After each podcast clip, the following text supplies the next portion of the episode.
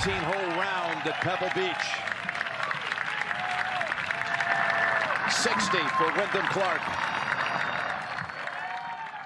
Avec la victoire de Wyndham Clark euh, à Pebble Beach, alors balance ton golfeur, c'est notre nouvelle séquence, que ce soit positif ou négatif, vous allez tous devoir balancer sur un golfeur. Nous allons forcément revenir sur les tournois du week-end.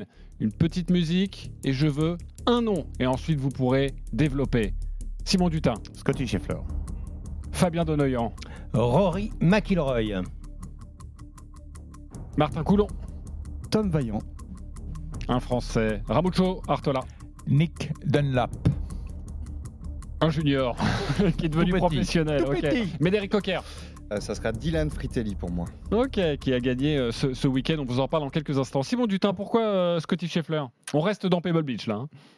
Ah, euh, c'est uniquement. euh, Non, non, non, non, mais pourquoi ah. Scotty Scheffler euh, Parce qu'il a joué Pebble Scotty, Beach. c'est pour Scotty, because Scotty, numéro un mondial, le meilleur joueur du monde, euh, qui a retrouvé, qui semblerait avoir retrouvé son putting. Et je pense que c'est la pire des euh, nouvelles pour euh, tout le reste du champ, du PGA, du futur tour mondial, appelez ça comme vous voulez, pour tous les autres joueurs du, du monde, parce que Scheffler, il est numéro un mondial alors qu'il n'a pas rentré un putt euh, de plus de 3 mètres depuis, euh, depuis un an. Je caricature euh, à peine. Et pourtant, il, arrive à, rester au top. Il arrive à accrocher des, des top 10. Il, a, il arrive à, à gagner des, des tournois. Donc, euh, je pense qu'il a, il a, fait un petit, il a été un petit peu dans le, dans le déni lorsqu'on lui posait des questions sur la qualité euh, de son putting ou sur ses problèmes au putting. Et euh, j'ai vu passer cette stat grâce aux copains de, de, Canal, là, le deuxième jour à, à Pebbles. Ils ont dit sur 4400 tours joués, il est arrivé 5 fois qu'un joueur qui touche 17 greens en, régulation dépasse les deux points au stroke gain putting.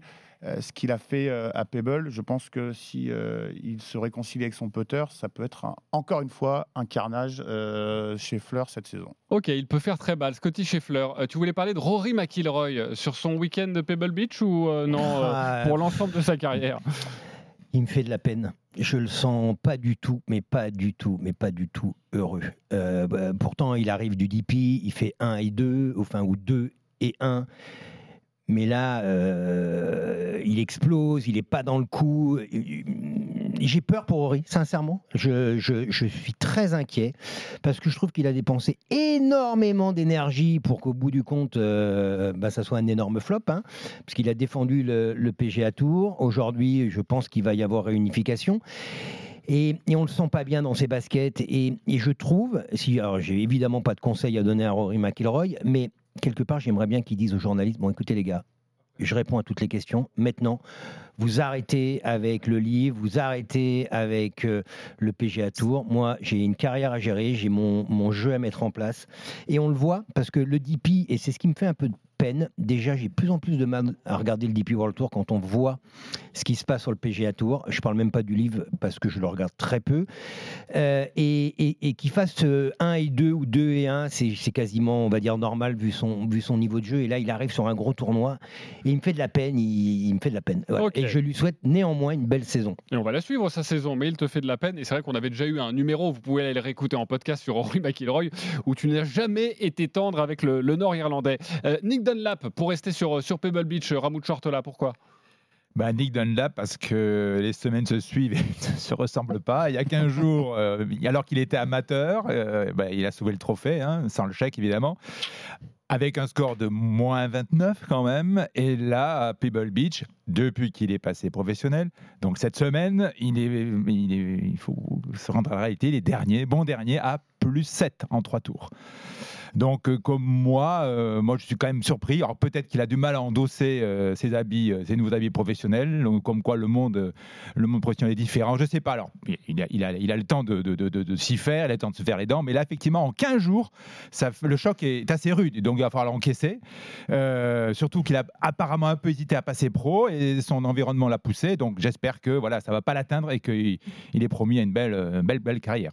Comme quoi Mathieu Pavon est un champion alors. Ah, bah oui. Parce que lui, bah, parce que lui il a réussi à confirmer. je confirme. Euh, Dylan Fritelli, pourquoi Médéric euh, Coquer Et ben moi, parce que tout le monde parle du PGA Tour. Comme le disait Fabien, il a plus envie de regarder le DP World et, euh, et n'empêche 250, 2254 jours sans gagner sur euh, le moindre tournoi pour Fritelli. Je trouve que c'est bien de d'en parler cette semaine.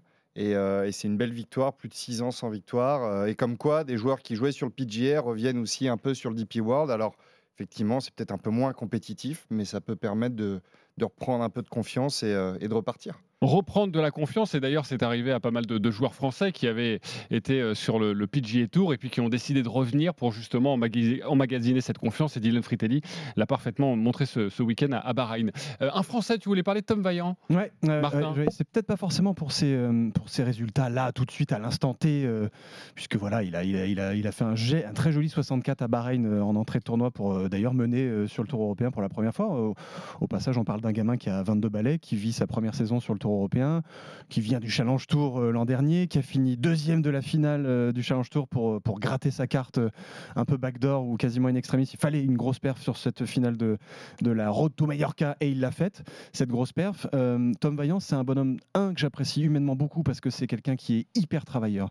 C'est un gars qui est hyper humble, qui est hyper bien entouré, qui en veut, quoi. Et, euh, euh, et très franchement, jeter un peu plus un œil régulier aux résultats de ce bonhomme-là, parce que vu sa qualité de travail, vu son éthique de travail, vu son entourage, en particulier un certain Jean-François Luquin qui est son coach, ça m'étonnerait pas qu'on voit plus souvent ce petit bonhomme-là vraiment, vraiment euh, performer euh, petit à petit sur le, sur le Tour européen. Je ne lui mets pas trop de pression parce qu'encore une fois, c'est sa première saison.